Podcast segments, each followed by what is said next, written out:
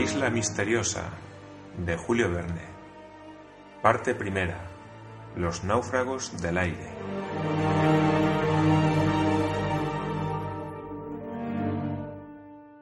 Capítulo 13. Primeros utensilios y alfarería. Cálculo de la latitud de la isla. Y bien, señor Ciro, ¿por dónde vamos a empezar? preguntó a la mañana siguiente Pencroff al ingeniero. Por el principio, contestó Smith. Y en efecto, por el principio tenían que empezar los colonos. No poseían ni los útiles necesarios para hacer herramienta alguna y no se encontraban en las condiciones de la naturaleza que teniendo tiempo economiza fuerzas. Les faltaba tiempo, puesto que debían subvenir inmediatamente a las necesidades de la vida, y si aprovechando la experiencia adquirida no debían inventar nada, tenían por lo menos que fabricarlo todo.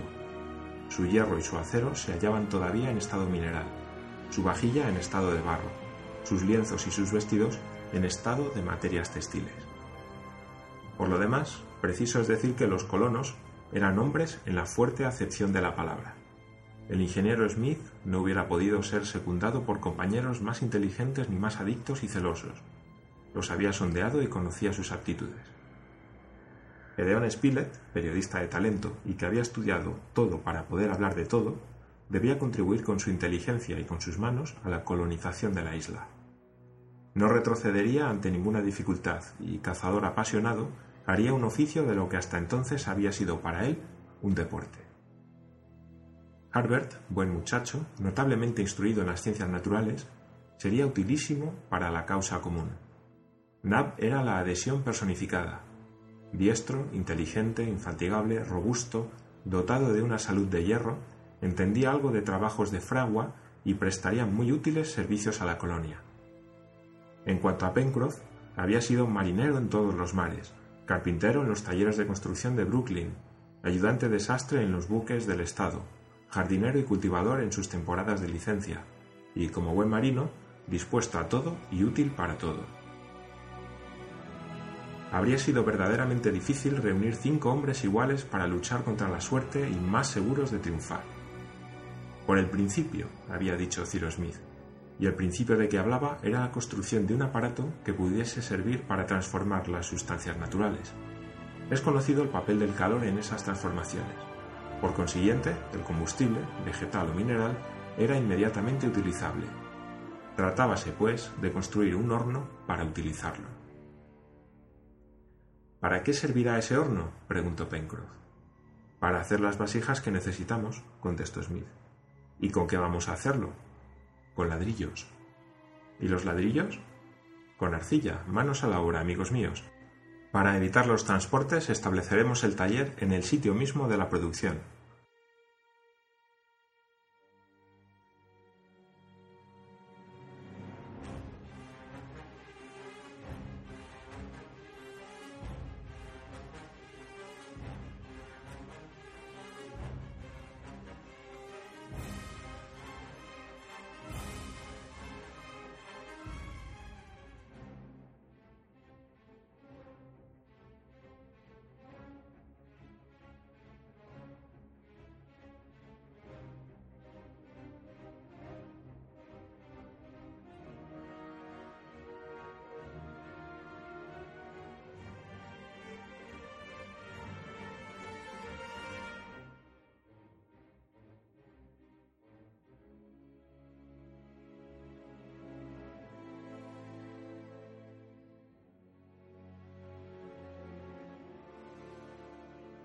Bastaba afilarlo primero con una piedra de asperón para aguzar el lado cortante y quitarle luego el filbán con un asperón más fino.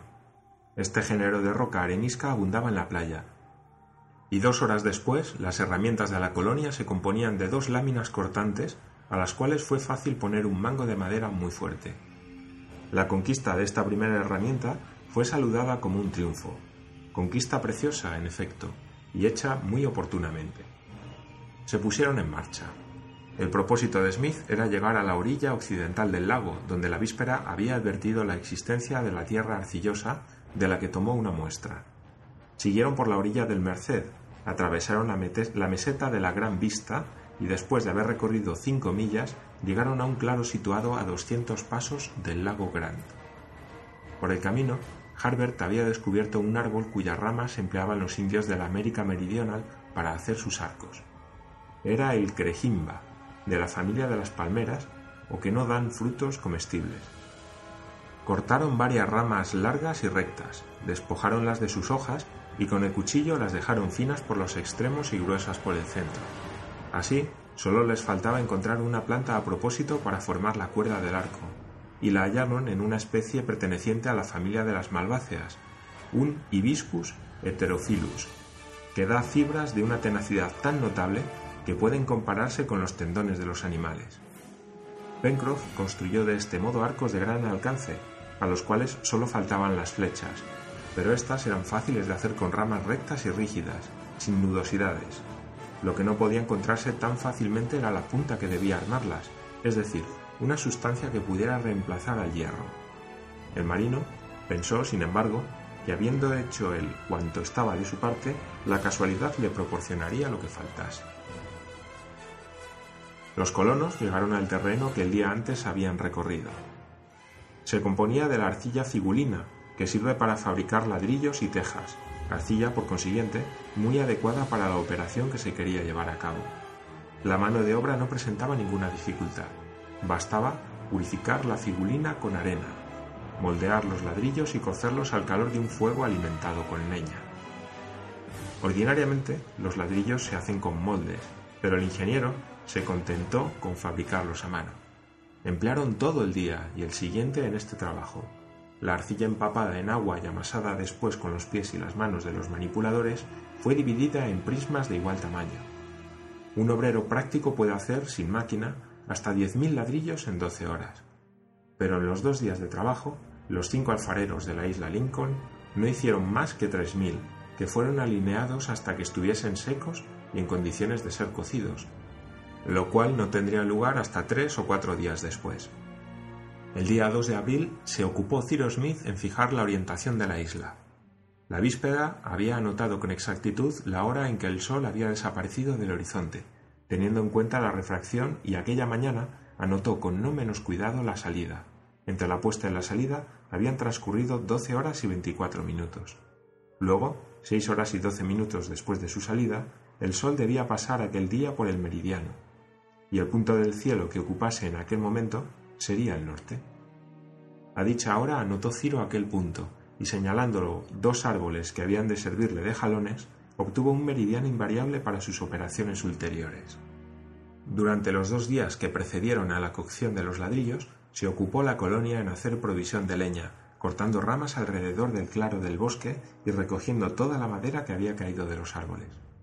Al hacer esto, descubrieron caza en los alrededores, y se aprovecharon del descubrimiento, puesto que Pencroff poseía ya algunas docenas de flechas armadas con puntas muy fuertes que les proporcionó Top llevando un porcoespín, bastante malo como caza, pero de incalculable valor por las púas de que estaba erizado.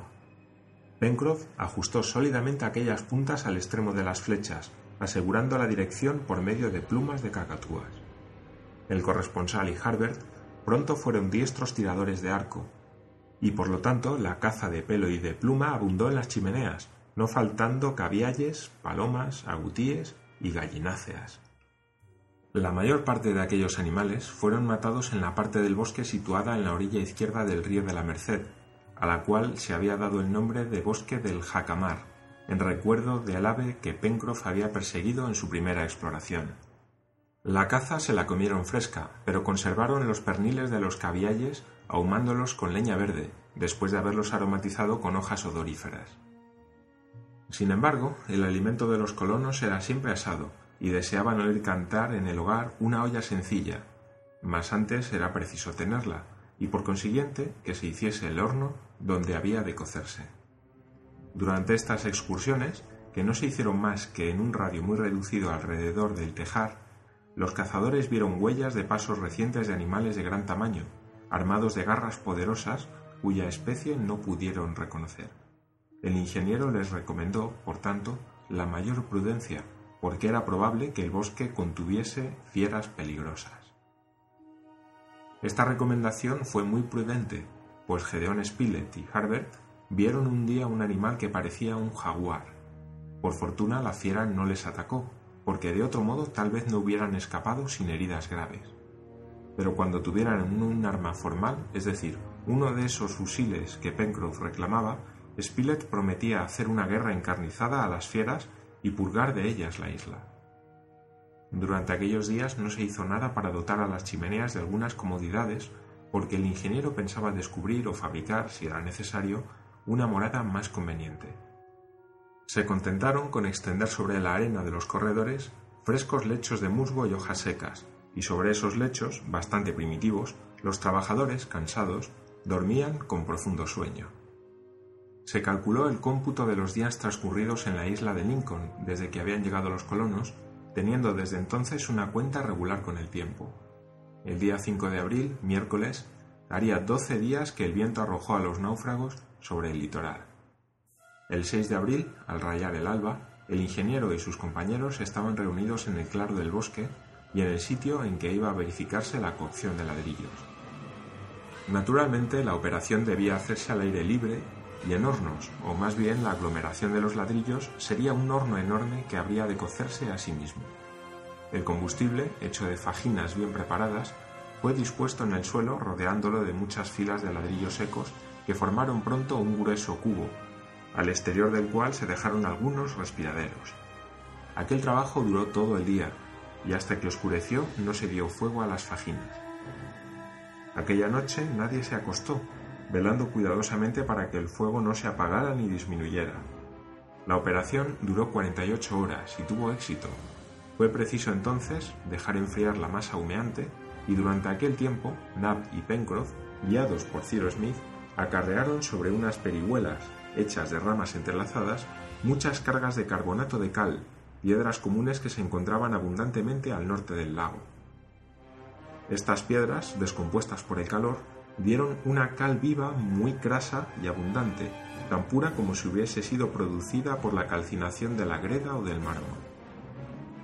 Mezclada con arena, cuyo efecto es atenuar la reducción de la pasta, cuando se solidificó aquella cal, produjo una excelente argamasa. De estos diversos trabajos resultó que el 9 de abril el ingeniero tenía a su disposición cierta cantidad de cal bien preparada y algunos millares de ladrillos. Comenzó, pues, sin perder un instante, la construcción de un horno que debía servir para cocer los diferentes utensilios indispensables para el uso doméstico. Esto se llevó a cabo sin dificultad. Cinco días después el horno fue cargado con hulla, cuyo nacimiento había descubierto el ingeniero a cielo abierto hacia la embocadura del arroyo rojo, y los primeros humos se escaparon de una chimenea de 20 pies de altura. El claro del bosque se había transformado en fábrica, y Pencroff empezaba a creer que de aquel horno iban a salir todos los productos de la industria moderna. Lo primero que fabricaron los colonos fue una vajilla de barro muy a propósito para la cocción de alimentos. La primera materia fue la arcilla del suelo, con la cual Smith mezcló un poco de cal y de cuarzo. En realidad aquella pasta constituía el verdadero barro de pipa, y con ella se hicieron pucheros, tazas, para las cuales sirvieron de molde varios cantos de formas convenientes, grandes jarros, cántaros y cubetes para contener el agua, etc. La forma de estos objetos era defectuosa y fea, pero después que se hubieran cocido a una alta temperatura, la cocina de las chimeneas se halló provista de cierto número de utensilios tan preciosos como si hubiera entrado en su composición el más hermoso caolín. Aquí debemos advertir que Pencroff, deseoso de saber si aquella arcilla así preparada justificaba su nombre de barro de pipa, se fabricó algunas pipas bastante burdas, que halló admirables, y a las cuales no faltaba más que el tabaco. Esta era una gran privación para Pencroff. Pero el tabaco vendrá como todas las cosas, repetía para sí en sus momentos de confianza absoluta. Los trabajos que hemos reseñado duraron hasta el 15 de abril, y no se puede decir que perdieron el tiempo. Los colonos, convertidos en alfareros, no hicieron más que vajilla de cocina. Cuando conviniese a Ciro Smith transformarlos en herreros, serían herreros. Pero siendo el día siguiente domingo y domingo de Pascua, todos convinieron en santificar aquel día con el descanso. Aquellos norteamericanos eran hombres religiosos, fieles observadores de los preceptos de la Biblia, y la situación en la que se encontraban no podía menos de desarrollar sus sentimientos de confianza en el autor de todas las cosas. En la noche del 15 de abril volvieron todos a las chimeneas. El resto de la vajilla fue llevado a su sitio y el horno se apagó, esperando un nuevo destino. La vuelta fue señalada por un incidente afortunado, el descubrimiento que hizo el ingeniero de una sustancia que podía reemplazar a la yesca. Esta sustancia esponjosa y aterciopelada proviene de ciertos hongos de género políporo.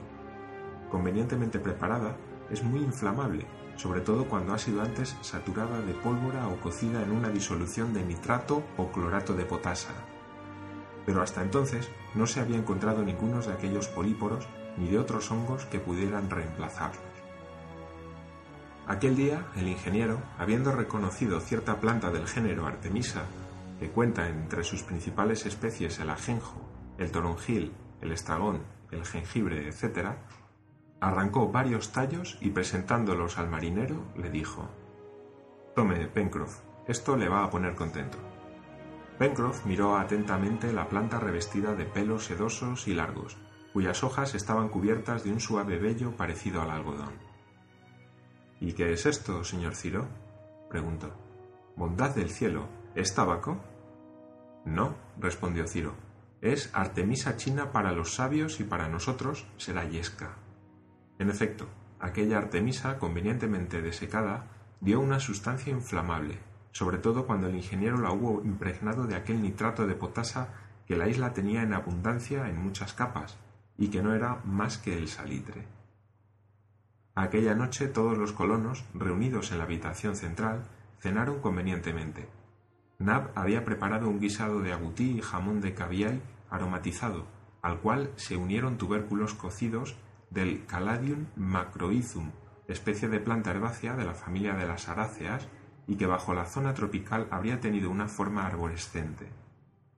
Aquellos rizomas tenían un excelente sabor, eran muy nutritivos y semejantes a la sustancia que se vende en Inglaterra bajo el nombre de sagú de Portland, pudiendo en cierto modo reemplazar el pan, del que estaban enteramente privados los colonos de la isla Lincoln. Terminada la cena y antes de entregarse al sueño, Cyrus Smith y sus compañeros salieron a tomar el aire por la playa. Eran las ocho de la noche, noche que se anunciaba magnífica. La luna, que había entrado en el plenilunio cinco días antes, no había aparecido aún, pero el horizonte se argenteaba y con esos matices suaves y pálidos que podrían llamarse el alba lunar. En el cenit austral las constelaciones circumpolares resplandecían, y entre todas aquella cruz del sur a la cual el ingeniero, pocos días antes, saludaba desde la cima del monte Franklin. Cyrus Smith observó la espléndida constelación, que tiene en su cima y en su base dos estrellas de primera magnitud, en el brazo izquierdo una estrella de segunda y en el derecho una de tercera. Después de haber reflexionado, preguntó a Harbert ¿No estamos a 15 de abril? Sí, señor, contestó el joven. Pues bien, si no me equivoco, mañana será uno de los cuatro días del año en los cuales el tiempo verdadero se confunde con el tiempo medio. Es decir, mañana, con corta diferencia de segundos, el Sol pasará por el meridiano precisamente cuando los relojes señalen las doce. Si el tiempo es bueno, creo que podré obtener la longitud de la isla con una aproximación de pocos grados. ¿Sin instrumentos ni sextante? preguntó Gedeon Spilett. Sí, continuó el ingeniero. Ya que la noche es tan clara, voy a ver ahora mismo si puedo obtener su latitud calculando la altura de la Cruz del Sur, es decir, del polo austral, por encima del horizonte. Ya comprenderán ustedes, amigos míos, que antes de emprender los trabajos de una instalación en regla, no basta haber averiguado que esta Tierra es una isla, sino que es necesario hacer lo posible por averiguar a qué distancia está situada tanto del continente americano como del australiano, como de los principales archipiélagos del Pacífico. En efecto, dijo el corresponsal, en vez de construir una casa, puede ser preferible construir un buque, si por ventura no estuviésemos más que a un centenar de millas de alguna costa habitada, por eso mismo, repuso Cyrus Smith, voy a tratar de obtener esta noche la latitud de la isla Lincoln y mañana al mediodía procuraré averiguar la longitud. Si el ingeniero hubiera podido disponer de un sextante, aparato que permite medir con exactitud la distancia angular de los objetos por reflexión, la operación no habría ofrecido dificultad alguna. Aquella noche, por la altura del polo y al día siguiente por el paso del Sol por el meridiano, habría tenido las coordenadas de la isla, pero faltando el aparato era necesario suplirlo de otro modo. Cyrus Smith volvió a las chimeneas y allí, al resplandor del hogar, cortó dos reglas y unió una a otra por medio de sus extremos, de manera que formasen una especie de compás cuyos extremos pudieran abrirse o cerrarse. El punto de unión estaba fijo por medio de una fuerte espina de acacia que Ciro tomó de la leña seca. Terminado el instrumento, volvió el ingeniero a la playa, y como era preciso tomar la altura del polo por encima de un horizonte netamente marcado, es decir, de un horizonte de mar, y como el cabo de la garra le ocupaba el horizonte del sur, tuvo que ir en busca de una estación más a propósito. La mejor hubiera sido sin duda el litoral expuesto directamente al sur, pero había que atravesar el río de la Merced, entonces muy profundo, y esta era una dificultad grave. Por consiguiente, Cyrus Smith resolvió hacer una observación desde la meseta de la Gran Vista, reservándose tomar su altura sobre el nivel del mar, altura que pensaba calcular al día siguiente por medio de un simple procedimiento de geometría elemental. Los colonos se trasladaron a la meseta subiendo por la orilla izquierda del río de la Merced y se colocaron en el límite que se orientaba al nordeste y sudeste, es decir, en la línea de rocas caprichosamente cortadas que formaban la orilla del río. Aquella parte de la meseta dominaba en unos 50 pies las alturas de la orilla derecha, que bajaba por una doble pendiente hasta el extremo del cabo de Garra y hasta la costa meridional de la isla. Ningún obstáculo detenía, pues, las miradas, que abarcaban el horizonte en una semicircunferencia desde el cabo hasta el promontorio del reptil. Al sur, este horizonte, iluminado desde su parte inferior por las primeras claridades de la luna, se destacaba vivamente sobre el cielo y podía ser notado con gran exactitud. En aquel momento, la cruz del sur se presentaba al observador en posición inversa, marcando la estrella alfa su base, que es la más próxima al polo austral. Esta constelación no está situada tan cerca del polo antártico como la estrella polar lo está del polo ártico. La estrella alfa está a unos 27 grados aproximadamente del primero, pero Cyrus Smith lo sabía y tenía en cuenta esta distancia para su cálculo. También cuidó de observarla en el momento en que pasaba por el meridiano inferior, lo cual debía simplificar su operación. Dirigió, pues, una rama de su compás de madera sobre el horizonte del mar y la otra sobre la estrella alfa, como hubiera hecho con dos anteojos de un círculo repetidor, y la abertura de las dos ramas le dio la distancia angular que separaba a la estrella alfa del horizonte. A fin de fijar de una manera inmutable el ángulo obtenido, sujetó por medio de espinas las dos tablillas de su aparato sobre una tercera que situó transversalmente, de suerte que la abertura se mantuviese sólidamente. Hecho esto, solo faltaba calcular el ángulo obtenido, trayendo la observación al nivel del mar, de manera que se tomara en cuenta la depresión del horizonte, para lo cual era preciso medir la altura de la meseta. El valor de este ángulo daría así la altura de la estrella alfa, y por consiguiente la del polo por encima del horizonte, es decir, la latitud de la isla, puesto que la latitud de un punto del globo es siempre igual a la altura del polo sobre el horizonte de aquel punto. La realización de estos cálculos se aplazó para la mañana siguiente, y a las diez de la noche todos dormían profundamente.